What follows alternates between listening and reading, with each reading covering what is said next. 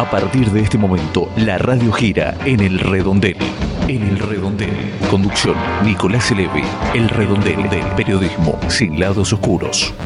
Hola, ¿cómo va? ¿Qué tal? ¿Cómo estás? Bienvenida y bienvenido a este nuevo encuentro de El Redondel, válido entre el 17 y el 22 de noviembre de 2020. Mi nombre es Nicolás Elevi. Durante un rato, 60 minutos en la versión podcast, un poco menos en la versión de YouTube, estaremos acá compartiendo este humilde pero potente programa de radio en el que, o de televisión, porque también estamos en YouTube, en el que repasamos algunas de las noticias más importantes de la semana. La política local acá en la Argentina, la actualidad nacional, internacional, el repaso por eh, lo que está pasando en el mundo, un poco de buena música, en definitiva algo de periodismo sin dobleces, sin nada muy extraño. Todo esto es lo que te prometemos y por supuesto lo que cumpliremos. Deportes con Eduardo Freddy en un rato.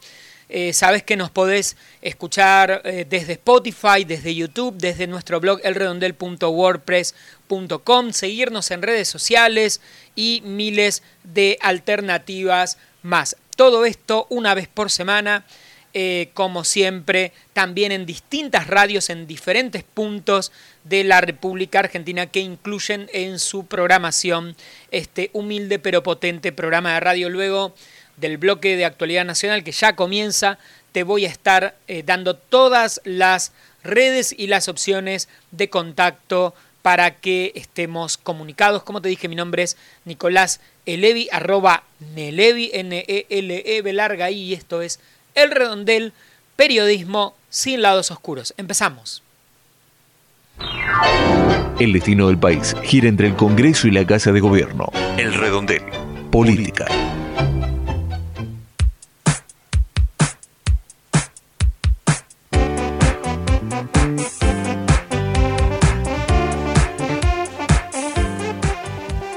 Ya en el primer bloque del programa que como siempre viene, es el momento de la actualidad política y en general los temas nacionales. Vamos a repasar cómo vienen estos días varios temas, ¿no? Vamos a repasar algunos de los temas importantes. Movimientos en el Congreso, ¿quién hubiera dicho, no?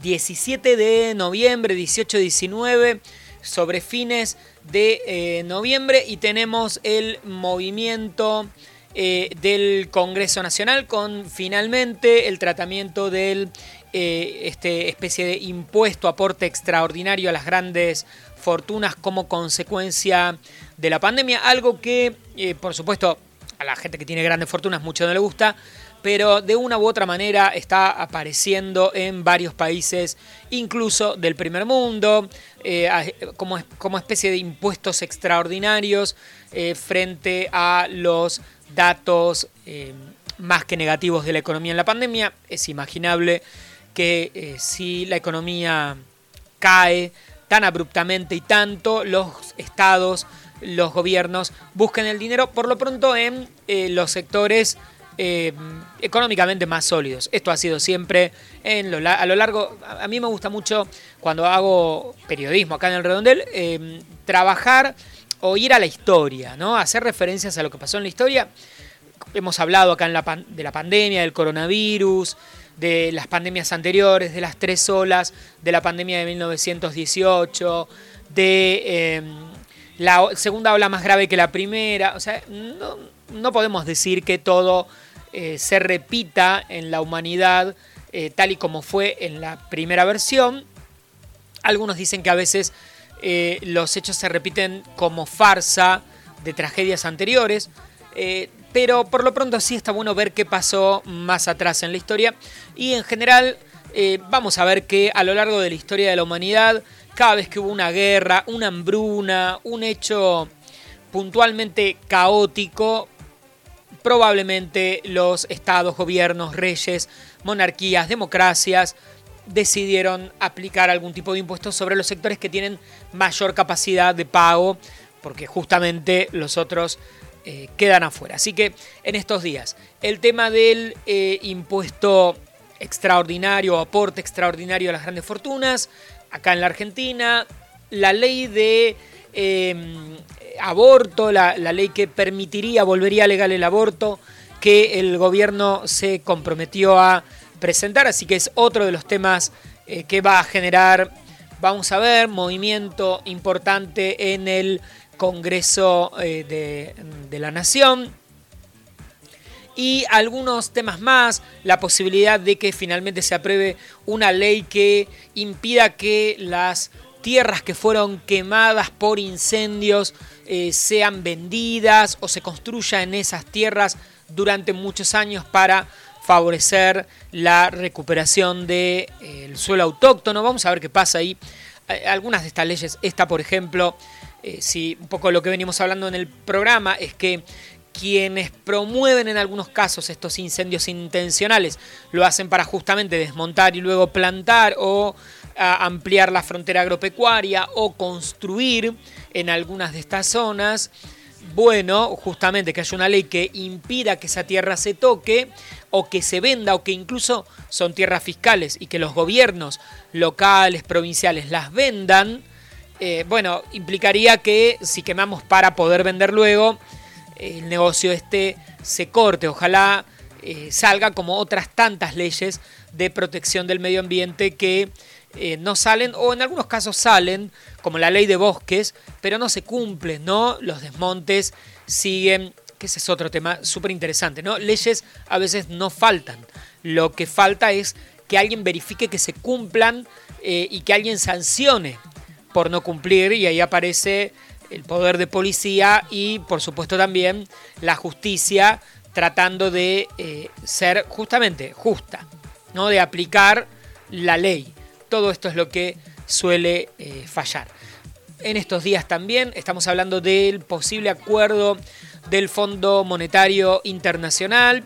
Mucha, mucho revuelo se armó por la carta de los eh, senadores del Partido Justicialista, del Frente de Todos. La verdad, no sé muy bien ahí, eh, para los que somos más grandes, que tenemos 40 y largos, el Fondo Monetario vino a la Argentina y negoció con los gobiernos, con el gobierno de Menem, con el gobierno de Alfonsín, con el gobierno de Kirchner en una primera etapa, con el de Dualde, con el de Macri, independientemente de lo que dijeron eh, dirigentes de la oposición, del propio Senado, se reunieron en muchas ocasiones. Otra vez, los que somos grandes, recordamos las viejas misiones en los 90 que venían, se reunían con la CGT, se reunían con el gobierno, se reunían con la oposición.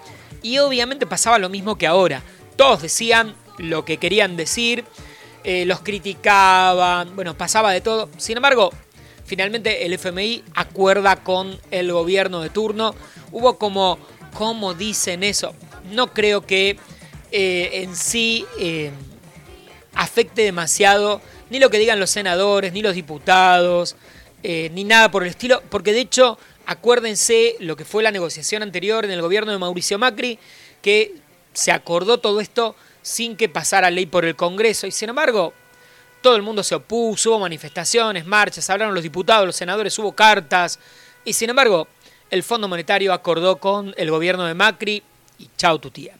Así que este es uno de los, eh, uno de los temas, sin dudas, de, estos días, el Fondo Monetario y la posibilidad de que haya finalmente eh, un acuerdo que obviamente va a implicar que la Argentina ceda cierta soberanía. Es obvio, formar parte del fondo eh, y tener deuda con el fondo es eso eh, yo creo que hay mucha gente que está descubriendo ahora lo que implicó volver al Fondo Monetario, que es que el fondo tiene planes o opciones de pago, pero con condicionamientos sobre política económica, va a condicionar. Será una negociación y se verá hasta dónde, cuánto, quién más y quién menos. Pero no, no parece que tengamos muchas más opciones. Se pidieron esos 50 mil millones de dólares. Eh, hay que devolverlos.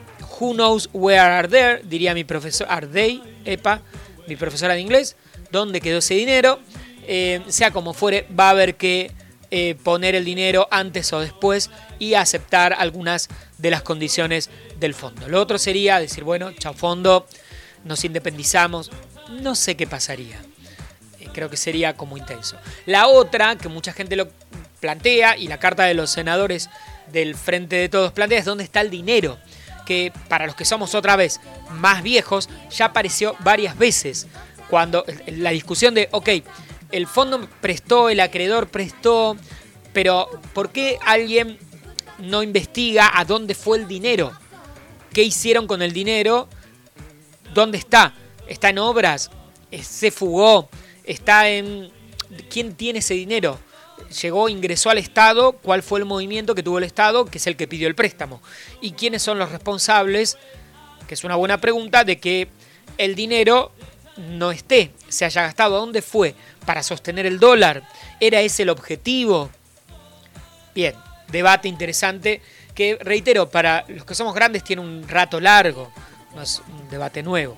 En cuanto al tema coronavirus, hoy no empecé con el tema coronavirus, pero es muy interesante en estos días los primeros datos que ya hablan de un freno en el descenso de casos en AMBA. Alguien diría, ¿por qué? ¿Cómo pudo ocurrir? Bueno, quizás lo que podamos decir es que llegamos al pico, se empezó a dar una baja, pero mal que mal, esa baja estaba acompañada por la decisión todavía de sostener el ASPO, que técnicamente implicaba menos actividades en movimiento y mm, el pase al dispo, ¿no? Los números bajaron y la decisión fue, bueno, ok, que haya reuniones familiares de hasta 10 personas, eh, más actividades, más gente en los, colectivos. Vamos, queremos lo, lo que queremos decir, lo que venimos diciendo desde siempre, este es un virus que pareciera que baja en temporada de verano, pero no desaparece, vuelve a crecer, a medida que crece la circulación. En los veranos, el verano europeo ha sido un ejemplo, el verano estadounidense también lo ha sido, implicó mayores aperturas por cuestiones climáticas, por sostener una serie de actividades que se cerraron fuertemente en el invierno, turismo, actividades recreativas, teatro, mm, transporte, viajes, y naturalmente si el virus circula, hay más posibilidades de que los contagios crezcan o al menos no bajen, que era un poco la expectativa. La Argentina se esperaba, o al menos en AMBA, que eh, se diera un descenso más fuerte y la verdad no se ha dado, no se está dando, ¿sí? Ha bajado en las últimas semanas, pero en los últimos días lo que vemos es que el crecimiento, o sea, que se estabilizó, que no sigue bajando, que estamos teniendo todavía un número alto de contagios, cerca de 10.000 personas en todo el país por, eh, por día. Esto es muchísimo. En Europa, cuando la curva bajó, hubo periodos en los que los contagios eran mínimos y seguimos teniendo un centenar, un centenar, dos centenares, tres de fallecidos por día. Es un número altísimo en comparación. En comparación con lo que fue la bajada de Europa. La pregunta es, ¿qué ocurrirá si tenemos en marzo la segunda ola?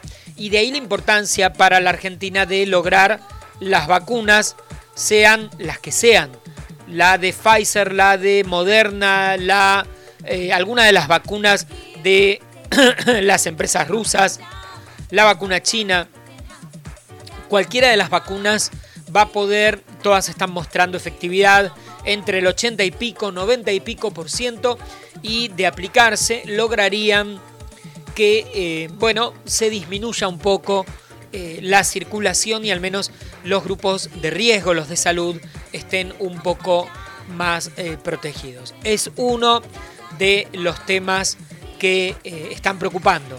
Si uno mira ahora algunos fenómenos como lo que veníamos hablando, lo de Gran Bretaña, lo de Europa, segunda ola es terrible. El otro día miraba, lo de Suecia es terrible país que se presentó como modelo porque eh, no se cerró, ahora están cerrando absolutamente todo y tienen eh, un comparativo de contagios y de fallecidos exponencial en, comparación con los vecinos escandinavos. Uruguay, que por ejemplo pudo contener cerrando sus dos únicas fronteras y siendo muy estricto con eso, eh, también está teniendo casos. Leía hace un rato un informe que planteaba que en Italia se cree que el coronavirus ya estaba circulando en septiembre y que se daba este fenómeno tan extraño por el que es un virus eh, que está como permanece como inactivo, que esto explicaría también los casos de eh, Nueva Zelanda o Australia, ¿no? Que incluso aislados, con cuarentena y eh, encerrados, hubo gente que manifestó la enfermedad sin haber tenido contactos. Nos explicaban en, Nueva Zelanda cómo había gente que, si no había habido casos reportados durante mucho tiempo, repentinamente aparece con síntomas, le hacen el estudio y descubren que tiene la enfermedad. Se da este fenómeno por el que entonces lo que estamos aprendiendo es que el virus queda queda o quizás sobre las superficies o en el cuerpo la persona tiene el virus como asintomático un periodo largo de tiempo hasta que el virus se habilita. Parecido a otras enfermedades virales, ¿no?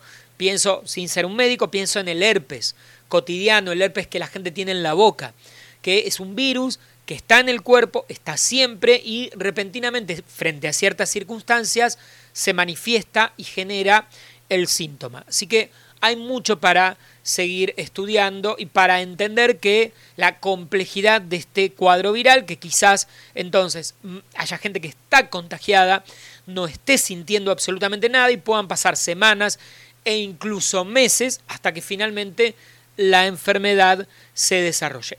Hay otros virus que eh, tienen eh, cuadros similares, ¿no? Entonces son difíciles de eh, reconocerlos y de encontrarlos. Este es, sin dudas, uno de los temas que tenemos que pensar acá en la Argentina porque los que vivimos en AMBA ya reconocemos que se, ha, em, se ha flexibilizado completamente, ¿no? ¿no? Prácticamente el 25% del interior de los bares no se cumple, hay reuniones familiares, la gente en muchos casos decodifica al revés, ¿no? Afuera usa barbijo, pero en el interior se lo saca. Y esto también es interesante. Es todo lo contrario. Se supone que en lugares cerrados no debería, debería tener el barbijo y es más, más, menos peligroso en vía pública. Sin embargo, la gente usa el barbijo en la calle a distancia, cuando se encuentra se saca el barbijo. Todos estos temas son a discutir. Lo del transporte público y cómo seguiremos. No hay que eh, relajarse y también no hay que tener errores de comunicación, eh, porque bueno, si lo que estamos diciendo es esto ya pasó, probablemente eh, los casos aumenten y luego la gente se pregunte, ¿pero por qué aumenta? Bueno, es un virus muy contagioso y todo lo que en general ya sabemos. Lo del cumplimiento de los protocolos también en el programa lo venimos discutiendo hace rato. Cuesta mucho el cumplimiento de protocolos en muchos casos. En muchísimos casos. Otro tema en estos días fue la eh, declaración de Soledad Acuña, ministra de Educación de la Ciudad de Buenos Aires, sobre eh, los docentes, el aula, quién es docente. Bueno, ustedes saben, yo soy profesor, soy docente, doy clases hace 20 años. Eh, me parece que hay algo con el tema de la docencia, hago mi aporte, que es que en general no se la ve como una profesión. Paradójicamente se construye esta idea de que cualquiera puede enseñar. Bueno, si que haya voluntarios que enseñen, cualquiera puede enseñar.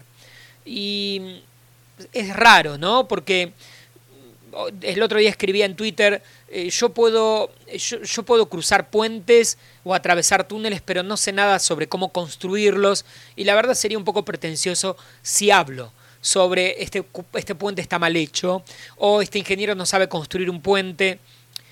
Voy a hablar desde ningún lugar, eh, me gusta o no me gusta. Me parece que hay una idea Em, lamentable, quizás tenga que ver, y esa sea la explicación de por qué la docencia, especialmente en la Argentina, se paga poco, que es esta idea de que es una actividad no muy profesional, que no hay que estudiar mucho ni saber demasiado, que no implica un conocimiento, o un saber técnico, que no hay pedagogía, no hay didáctica, no hay técnicas, no hay estudio de background, que maestros, profesores, en todos los niveles, desde jardín de infantes hasta el nivel universitario y el de posgrado, por supuesto, nos formamos, aprendemos en técnicas, que se va actualizando todo esto, técnicas, herramientas, estrategias, tecnología, ni que hablar de todo el tiempo que demanda la actividad.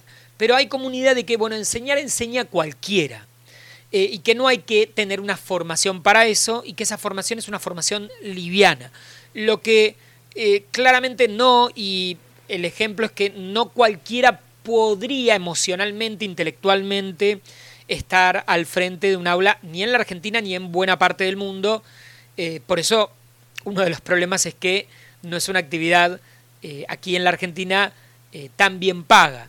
Y debería hacerlo. Los docentes se capacitan en forma permanente en las instituciones, aparte de lo que estudiaron, la capacitación es continua, es una de las actividades en las que siempre hay nuevas herramientas, estrategias, recursos, ideas, aspectos técnicos, problemáticas, situaciones de aula y muy desafiante desde el tema humano. Así que yo iría, iría por eso, ¿no? Una actividad que eh, todo el resto de las profesiones, todos los que están dando vueltas ahí por el, mundo han logrado ser en buena parte lo que son, por su esfuerzo, sin dudas, pero porque hubo profesores, docentes, instituciones con gente capacitada que los acompañó, los guió, los contuvieron, armaron un programa, eh, los ayudaron en clase, eh, desde, la, desde el jardín hasta el posgrado. Y hay, ¿no? Toda una idea de, bueno, no es una actividad muy profesional, y es una de las más profesionales y que demanda más esfuerzo. Eh, entre otras tantas, no quiero decir. Yo eh, hablo de, la docencia porque es la, que conozco. Así que bueno, cierto desdén, muchas veces, un poco en las palabras de la ministra, eh, bueno, no, están preparados, no tienen vocación, llegan sin saber, bueno, mm, hay, que, hay que caminar un poco más el aula, dar clases y quizás la impresión sea un poco eh, diferente sobre todo lo que se pone en la docencia, como en otras tantas profesiones. Eh, déjenme este ratito para reivindicar la tarea de los profes, de las maestras, de las maestras jardineras, de los docentes, eh, que a pesar de todo, siempre la pelean. No tengo ninguna duda de que es así. Vamos a hacer un poco de música, ¿les parece? Y seguimos aquí girando en el redondel. No te vayas. El mundo gira dentro y fuera de El Redondel. Buscando ser fieles al lema Un oído atento y un corazón abierto al que sufre, los voluntarios del teléfono de la esperanza atienden humana y espiritualmente durante las 24 horas a las personas que se encuentran solas, angustiadas, deprimidas, sin trabajo, con ideas o intentos de suicidio, ofreciéndoles una escucha activa y orientación concreta según su problemática. El teléfono de la esperanza es el 4743-0050. Del otro lado, y en cualquier momento, alguien, velando, ofrece su ayuda las 24 horas.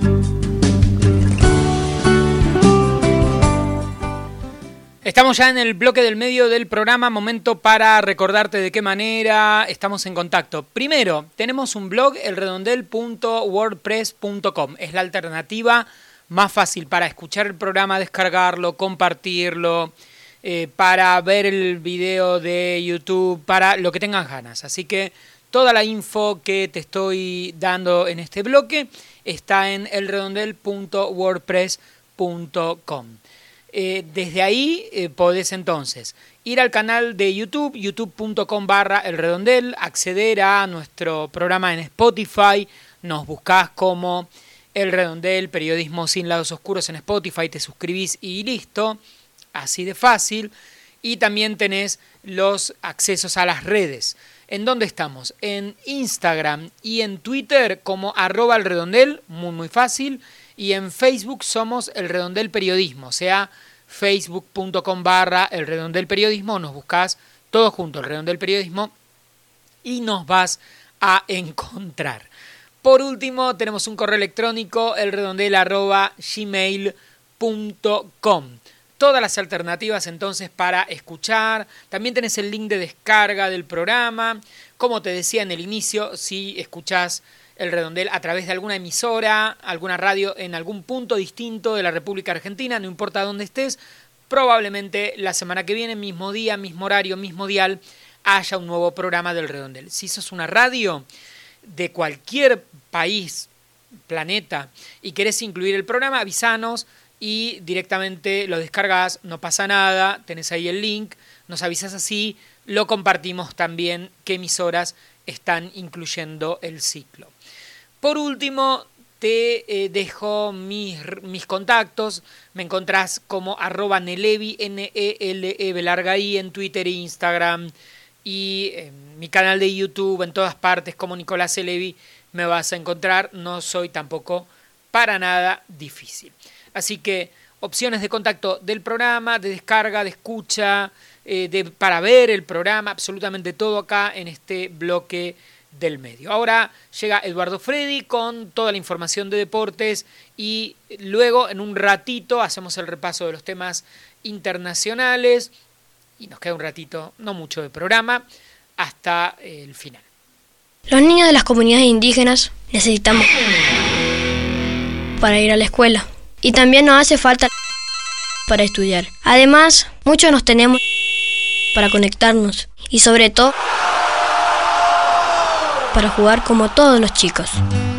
Los niños, niñas y adolescentes indígenas necesitan muchas cosas, pero empecemos por escucharlos. Ignorarlos contribuye a su exclusión. Hagamos que sus derechos se cumplan. UNICEF. Tenemos la forma justa para hablar de deportes. Deportes en el redondel.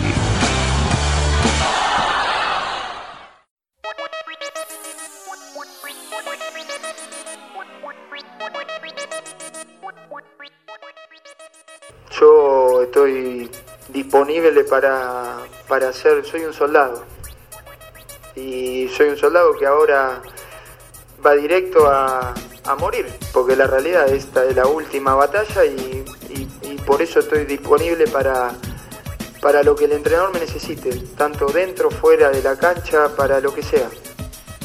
Y así comenzamos una nueva edición de El Redondel Deportivo con estas palabras de Javier Macherano que eh, confirmó su abandono de la actividad profesional en el fútbol, con una declaración que lo pinta de cuerpo entero, no importa, como dice eh, esos este, tweets o mensajes en redes sociales, no importa cuando estés escuchando esto, porque es Macherano 100%, un jugador que eh, debutó antes en la selección argentina en la primera división eh, de River, que eh, junto con Maradona y con Messi son eh, los únicos argentinos que disputaron cuatro mundiales, ganador de más de 20 títulos a lo largo de toda su carrera, jugó en los equipos más importantes del mundo como Barcelona, como el Liverpool, como River,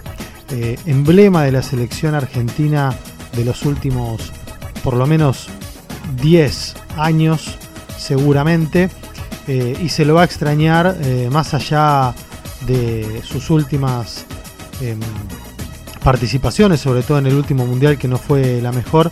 Eh, hay que decir que Macherano fue de los 3-4 mejores volantes centrales de la historia del fútbol argentino y de la selección argentina.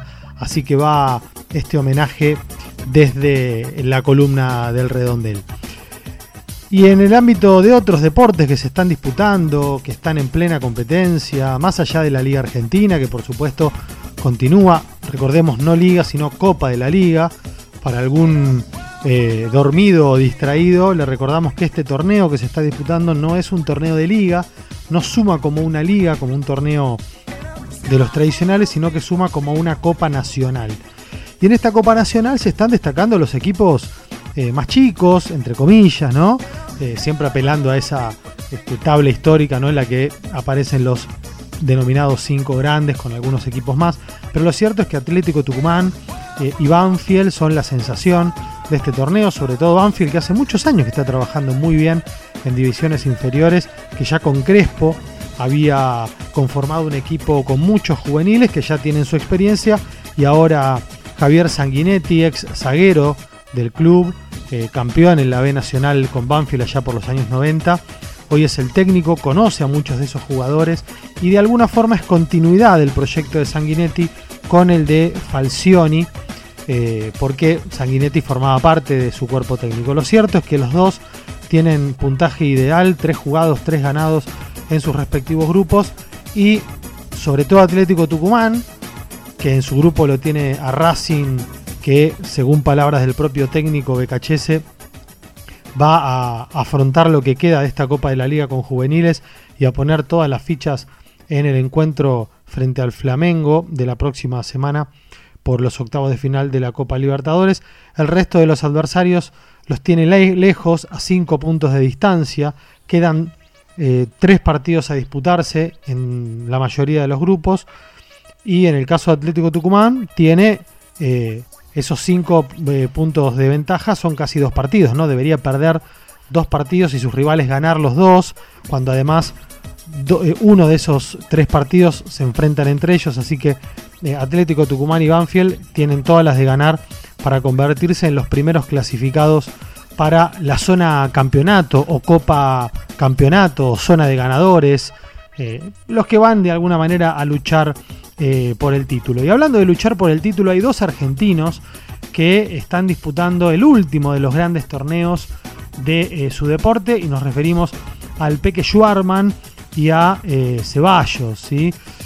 Horacio Ceballos. En el caso del Peque Schwarman, con, una, con un comienzo complicado, una derrota frente a Djokovic. Eh, un grupo que no lo favorece en relación a los rivales con los que eh, se tiene que enfrentar. Todos eh, jugadores muy fuertes en superficies rápidas.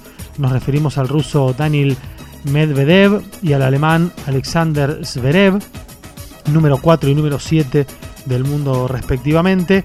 Así que veremos qué será de la suerte del Peque Schwarman, que ya es un logro, ¿sí? es un logro que haya podido clasificar para este máster, estar entre los ocho mejores del mundo, es eh, directamente estar en la elite. Eh, lo cierto es que eh, el otro de los argentinos, sí, el que juega el dobles, nos referimos a Horacio Ceballos, sí está en condiciones de pegar un salto más que importante. En la última de nuestras columnas, en nuestro último encuentro, Habíamos dicho que podía convertirse en el primer argentino oficialmente número uno del mundo dentro del circuito de tenis de ATP y es porque Horacio Ceballos, actual número 3 del mundo en dobles, está disputando el máster eh, junto con eh, el español Marcel Granoliers, que es su pareja de dobles, y comenzaron muy bien este Masters porque derrotaron a la pareja australiana eh, integrada por Pierce y mm, Venus, Michael Venus, por 7-6 y 7-5.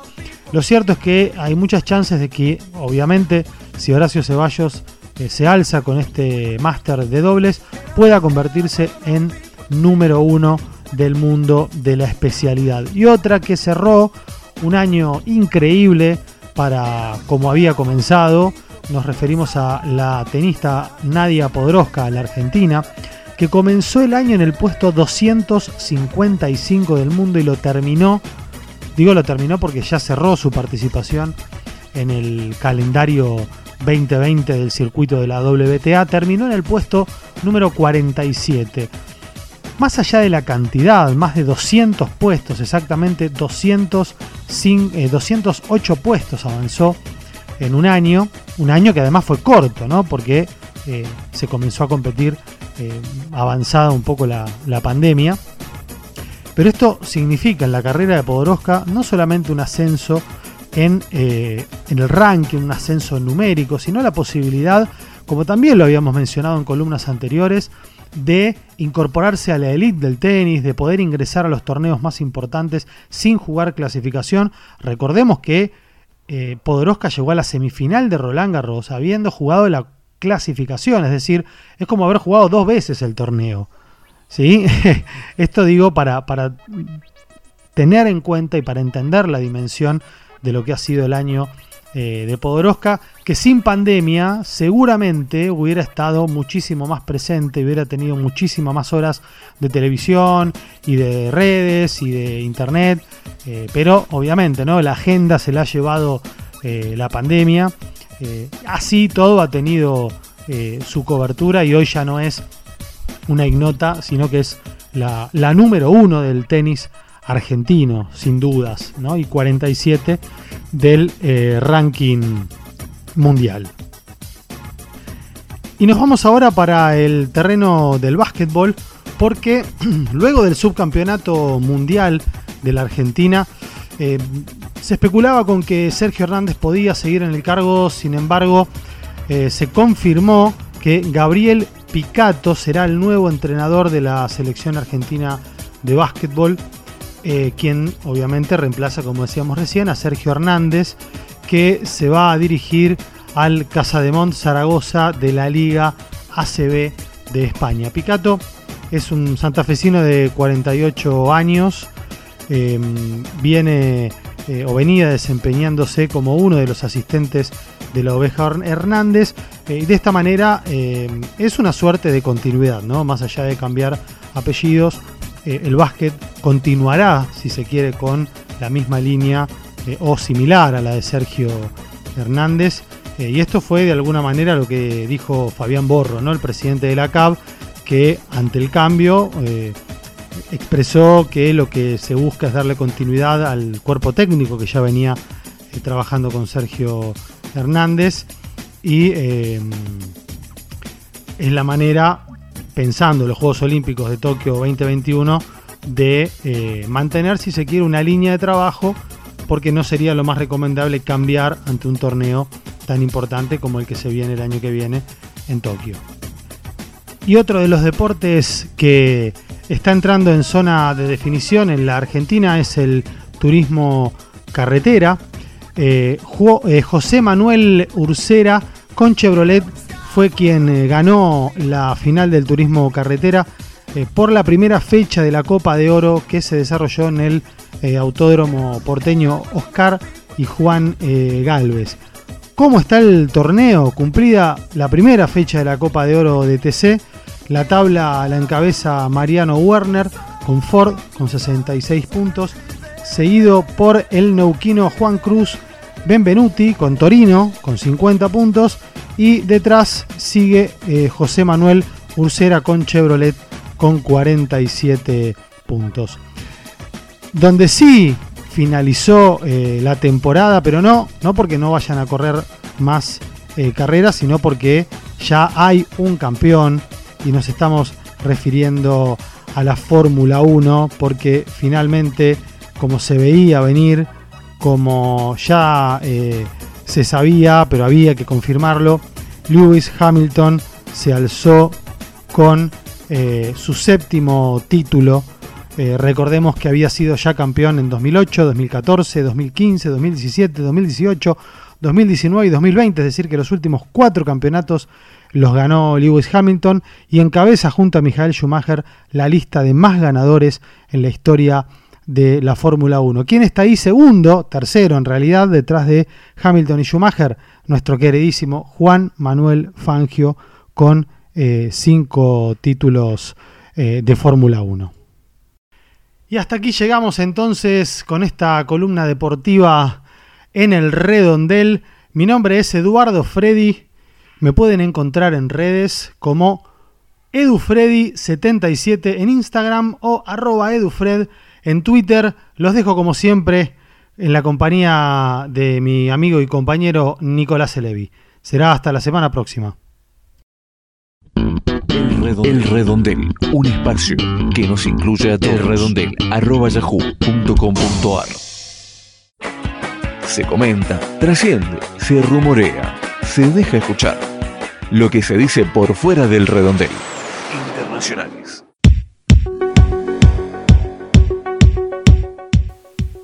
Momento de repasar la información internacional, pensar un poco cómo está el planeta que como siempre está mal. No esperábamos nada de él. Mucho menos en este 2020 olvidable e inolvidable al mismo tiempo. Vamos rápido. Europa en segunda ola de coronavirus. Boris, Johnson aislado nuevamente porque estuvo con un contacto estrecho. Repasemos, ¿no? Mentalmente cómo viene el tema. 50.000 contagios por día, al menos lo que pueden testear ¿eh? en algunos países como Gran Bretaña. Suecia dando marcha atrás en chancletas y ahora sí, bueno, eh, hay limitaciones para reunirse, vamos a cerrar Vamos a tratar de desarmar un poco el camino, eh, este camino extraño que llevó el único país que dijo, bueno, ok, eh, júntense, no pasa nada, pero pasó y pasó un poco de todo. Y lo que pasó, a decir verdad, es que en comparación con Noruega, Finlandia, Dinamarca, los números de contagios y de fallecidos, todo es exponencial. ¿Por qué? Y porque la gente se juntaba. No hay ninguna explicación mucho más extraña. España, Francia, Italia, los cuadros son realmente preocupantes de esta segunda ola en Europa. En Italia, veníamos hablando hace un rato, en las mismas zonas que fueron fuertes las primeras, la primera ola, vuelve a ser fuerte esta segunda con mucho más número de contagiados, pero menos letalidad, porque como venimos trabajando y hablando, el contagio es más grande en jóvenes que en mayores. Así que el problema de la, eh, del, coronavirus, mientras aparecen las vacunas Pfizer, Moderna, eh, la, las vacunas rusas, cuando hablamos de vacunas rusas, mm, no son del gobierno ruso, son de empresas rusas, de empresas chinas, de empresas estadounidenses, ninguna, excepto creo que la de la de Pfizer o la de AstraZeneca, ¿no? Que ahí hay como un convenio con la Universidad de Oxford, eh, pero en líneas generales estamos hablando de centros de investigación eh, de todo el mundo de primerísimo nivel, lo mismo que la vacuna rusa de la que tanto se ha hablado en el último tiempo, todas con una efectividad alta en generar anticuerpos, la duda será por cuánto tiempo. Pero acá ya lo hemos dicho, buenísimo que venga la vacuna todas van a lograr sostener o contener un poco el brote. Eh, luego habrá que eh, ir pensando en vacunaciones seguramente eh, frecuentes, una vez por año, dos años, para contener esta epidemia, esta pandemia que, reiteramos, hay mucha gente que todavía no entendió ni qué es una pandemia. ¿Sí? Me pasa con la gente que dice la pandemia mundial. Bueno, es una pandemia, es mundial, eso significa. Así que un poco de eso sin dudas en estos días eh, son los temas internacionales importantes. En Estados Unidos estamos esperando que Trump finalmente diga, ok, perdí, me voy. Eh, y lo va diciendo, ¿no? Por, a cuentagotas. Bueno, me ganó, pero me robaron. Bueno, ya dijo ganó, es un punto.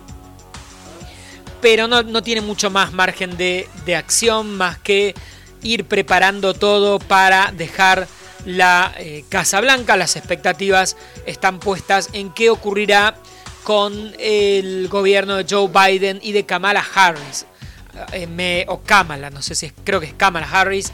Me llama mucho más la atención, sin dudas, el perfil de Kamala Harris como vicepresidenta de los Estados Unidos. Así que eh, este es un tema. El tema de Perú, extraño Perú, extraño el, sistema de Perú. No, uno bueno, ve, ve, cómo funciona la democracia en nuestros países con todos los problemas que tenemos. Pero Perú tiene un sistema rarísimo por el que hay como un sistema parlamentario que puede, como, una especie de moción de censura, vacancia, declarar, o algo así se llama, ¿no? La vacancia, declaran que el presidente no está apto y lo remueven. Pero muy fácilmente, lo que acá en la Argentina o en otros países es un juicio político Allá como hay una sola cámara, acá es eh, un número grande de diputados denuncia, acá en Brasil, en Estados Unidos, al presidente. Si logran denunciarlo, el Senado lo acusa, perdón, diputados lo acusa, el Senado lo juzga y lo puede remover. No es fácil remover un presidente eh, en América Latina o en los sistemas presidencialistas. En los parlamentarios sí. ¿Por qué? porque cae el primer ministro, pero no el presidente o el rey. ¿Sí? Acuérdense, en Gran Bretaña el jefe del Estado es la reina y el primer ministro es Boris Johnson. Si vuela Boris Johnson, habrá otro primer ministro, pero el gobierno sigue funcionando porque el jefe del Estado es la reina, el rey de España, o en los sistemas parlamentarios como en Italia está el presidente, cumple como el rol de rey, es el jefe del Estado, y el jefe del gobierno es el el primer ministro, que si cae no pasa nada. ¿Qué ocurre con Perú? Es un híbrido, no es ni chicha ni limonada.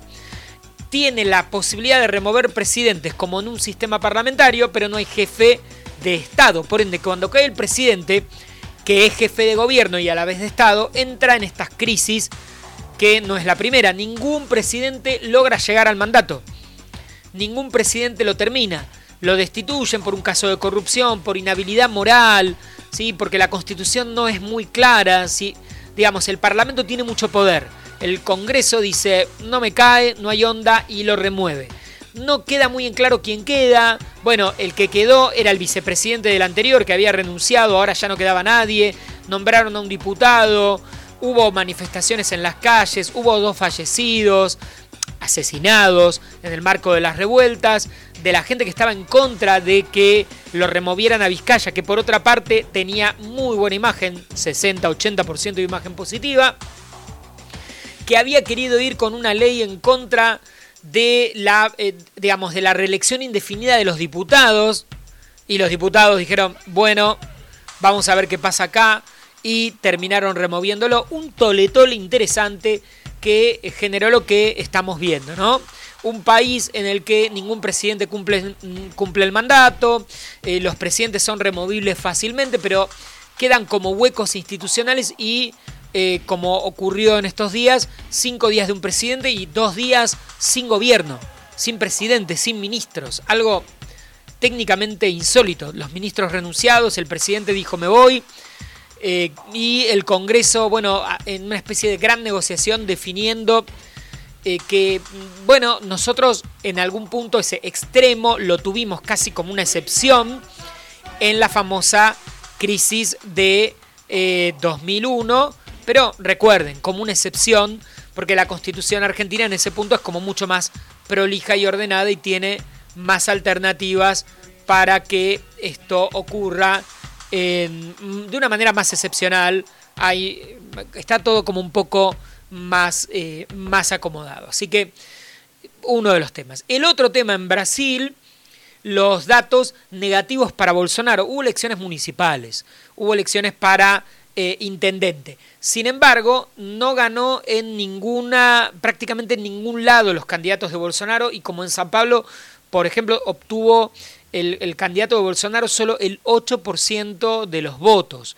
Así que, mm, digamos, es interesante empezar a discutir esto, ¿no? Bolsonaro gana, tenía un piso parecido al fenómeno acá en la Argentina, un piso del 30% en una primera vuelta, gana la segunda vuelta y ahora baja incluso de su piso.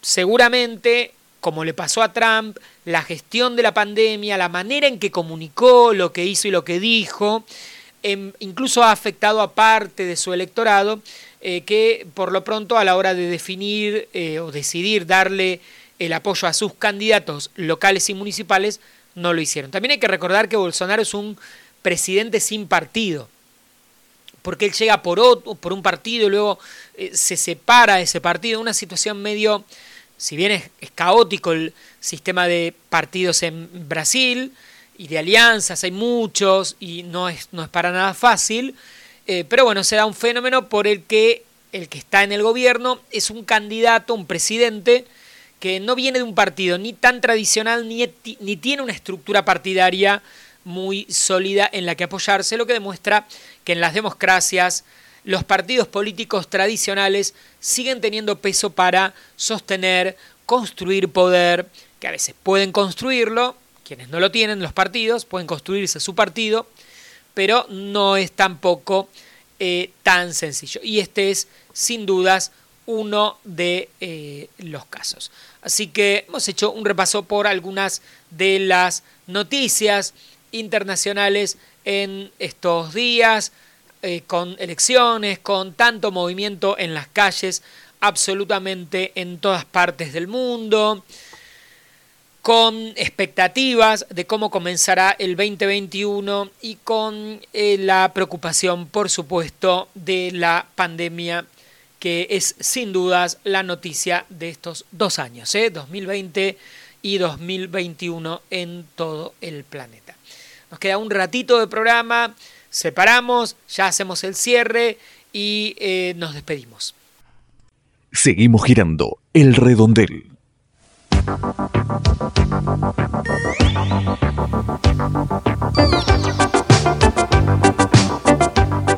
Nos quedan ya o todavía algunos minutos, seis minutos para terminar este programa de El Redondel, válido entre el 17 y el 22 de noviembre de 2020, un poquito más corto.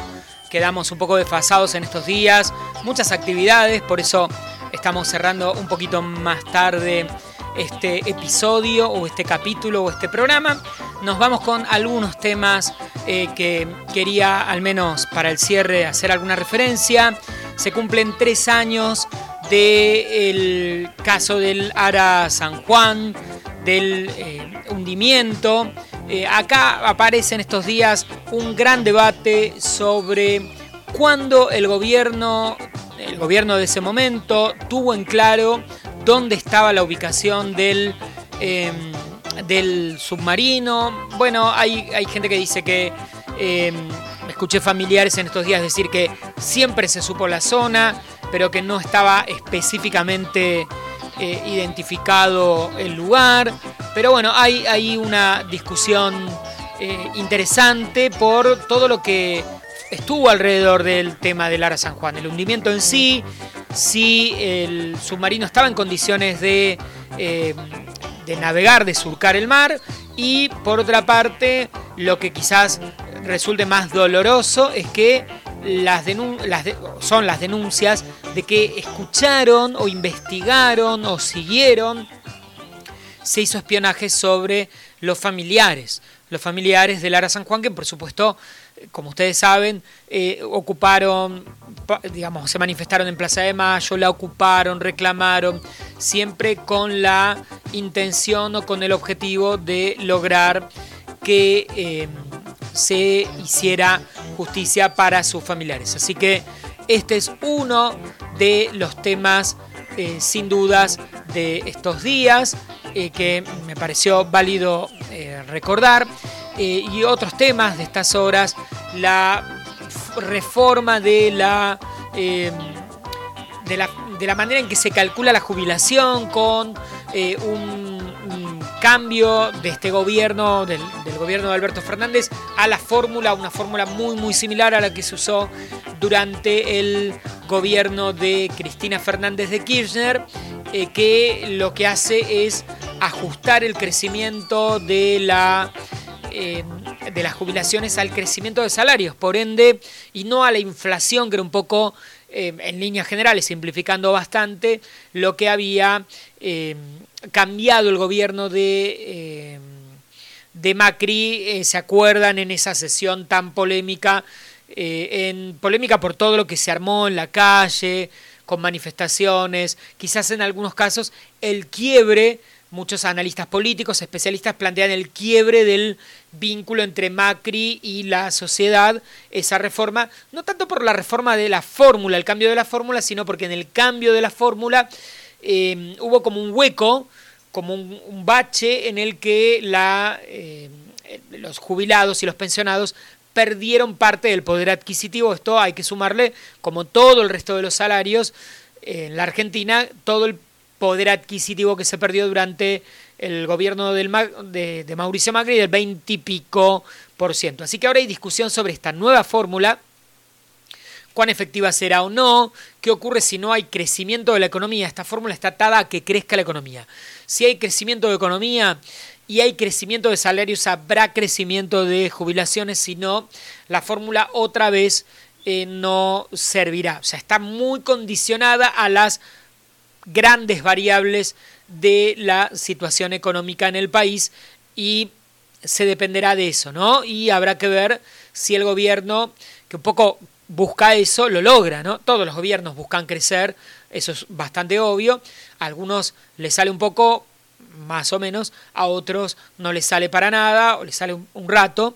Bueno, habrá, habrá que ir viendo las políticas económicas que nos deparan para 2020 en, el, eh, en la gestión de Alberto Fernández, ya con cambio de gabinete y con el acuerdo del Fondo Monetario, que es lo que se está buscando por estas horas. Así que, sin dudas, estos dos temas, algunos de los que, eh, con los que podemos ir cerrando el programa de esta semana. Mi nombre es Nicolás Elevi, los espero en siete días para un nuevo programa del Redondel. Acuérdense en el redondel.wordpress.com y en YouTube, en Twitter, en Instagram, en absolutamente todas las redes nos encuentran como arroba el redondel también en Spotify. Siempre que hay una nueva actualización, nuevo programa, nos escuchás, nos descargas desde ahí. Esperamos tus mensajes en las redes, tus comentarios y nos estamos escuchando, viendo y encontrando en siete días. Gracias, buena semana, besis y que ande todo bien. Chau, chau. El mundo, la taza de las mañanas, el redondel, siempre cerca.